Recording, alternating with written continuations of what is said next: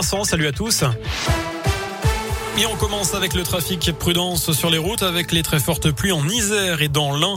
Le préfet du département rappelle justement que l'Ain est en vigilance orange pour des risques d'inondation jusqu'à 150 mm dans l'est du département. La pluie va continuer au moins jusqu'au milieu de la nuit. Ça pourrait entraîner des coupures de courant et des perturbations sur les trains.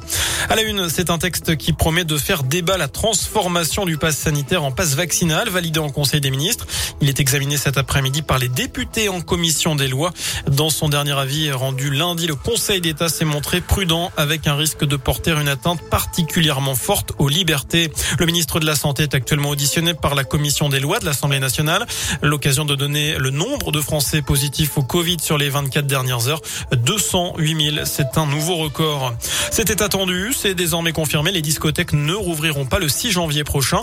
Le ministre délégué au tourisme, Jean-Baptiste Lemoine, l'a annoncé ce matin.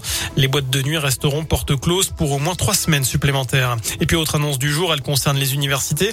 Les examens seront maintenus en présentiel, c'est ce qu'a précisé le ministre de l'enseignement supérieur qui indique que 30% des étudiants ont reçu trois doses de vaccin contre le Covid.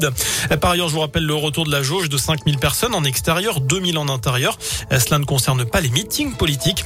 Et d'ailleurs, le Rassemblement national et la France insoumise ont d'ores et déjà précisé qu'ils ne limiteront pas le nombre de personnes lors des prochaines réunions électorales.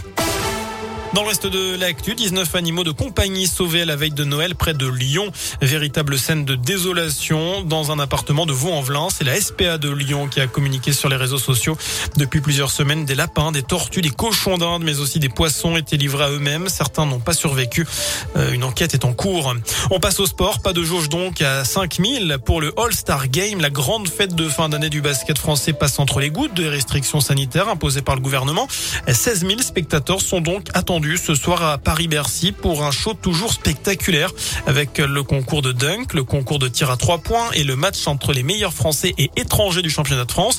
Notre région sera bien représentée sur le parquet avec le Villeurbanais Elio Kobo, le Rouennais Lauren Jackson ou encore le Bressan Axel Julien.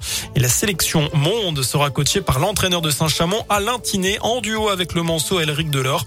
Un beau coup de projecteur pour le club de la Loire qui joue en Pro B, la seconde division.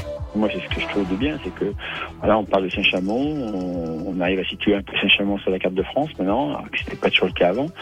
Donc c'est toujours des, bonnes choses. Et maintenant, on va continuer de grandir avec l'Arena qui va arriver. Donc euh, c'est une saison pour le moment qui, se passe bien. On, est promis en Pro on a une, nouvelle salle qui arrive, euh, une sélection au, au Star Game, c'est bien bien qu'on parle de nous euh, dans ce sens-là. Voilà, et le All-Star Game, c'est à partir de 19h un match à suivre, une rencontre à suivre en direct sur Bean Sport 1. Voilà pour l'essentiel de l'actu.